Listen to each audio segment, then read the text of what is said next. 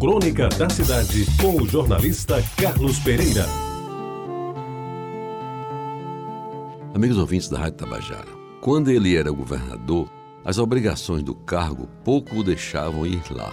Mas nas duas ou três vezes que foi, me chamou para acompanhá-lo.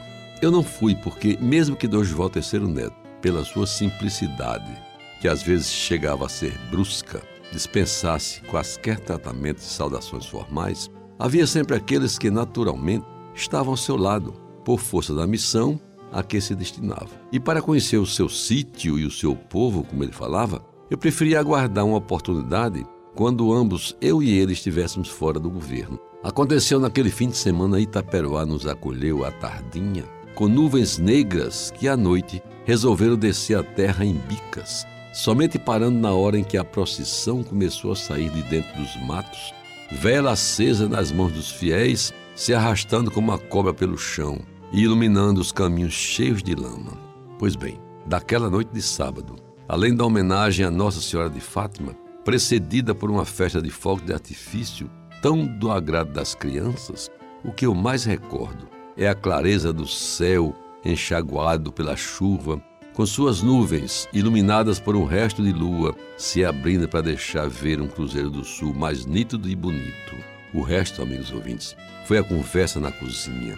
Manelito Vilar dissertando sobre a importância do êxodo urbano, Balduíno Leles reclamando de uma dor de ouvido que não o impedia de anunciar a sublime decisão de terminar os seus dias na Pedra do Reino, e Dogival a tudo assistindo, como o mais feliz dos homens, fumando mais um cigarro depois do cafezinho de que Dona Elisa deixou feito na garrafa térmica para ter da boca o gosto de coalhada com rapadura e farinha de milho. Meus amigos, e como era bom vê-lo no dia seguinte à frente do grupo, primeiro de carro, depois a pé, agora já sem camisa, buscando molhar os pés no leito do rio Taperoá, aquele que numa semana do ano enche o Paraíba.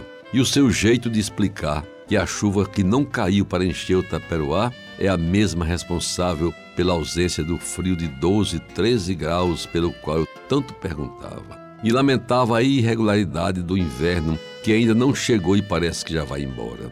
O Dosval tranquilo, despreocupado, brincalhão, terno até, daquele fim de semana em Taperoá, só se pode comparar aquele outro Dosval de 45 anos atrás, que conheci no DR como escriturário, trabalhando comigo noite adentro, na confecção de folhas de pagamento dos operários que resolveram ficar a esperar outra seca. Seus ouvintes, e a casa do seu Melquiades, lá dentro do mato, onde o mundo começou, com seus 14 quartos. Mais parecia a Granja Santana nos seis meses em que Dogival morou lá. Todos entram, sentam, falam, comem e bebem. A diferença está em que na granja, para economizar dinheiro do governo, só se bebia água e café pequeno. E lá na casa grande do patriarca, a boca era livre. Naquela família e naqueles amigos parecia estar no domingo qualquer de junho de 1979. Toda a felicidade do mundo que, embora tão difícil, de repente, não mais que de repente, simplesmente aconteceu.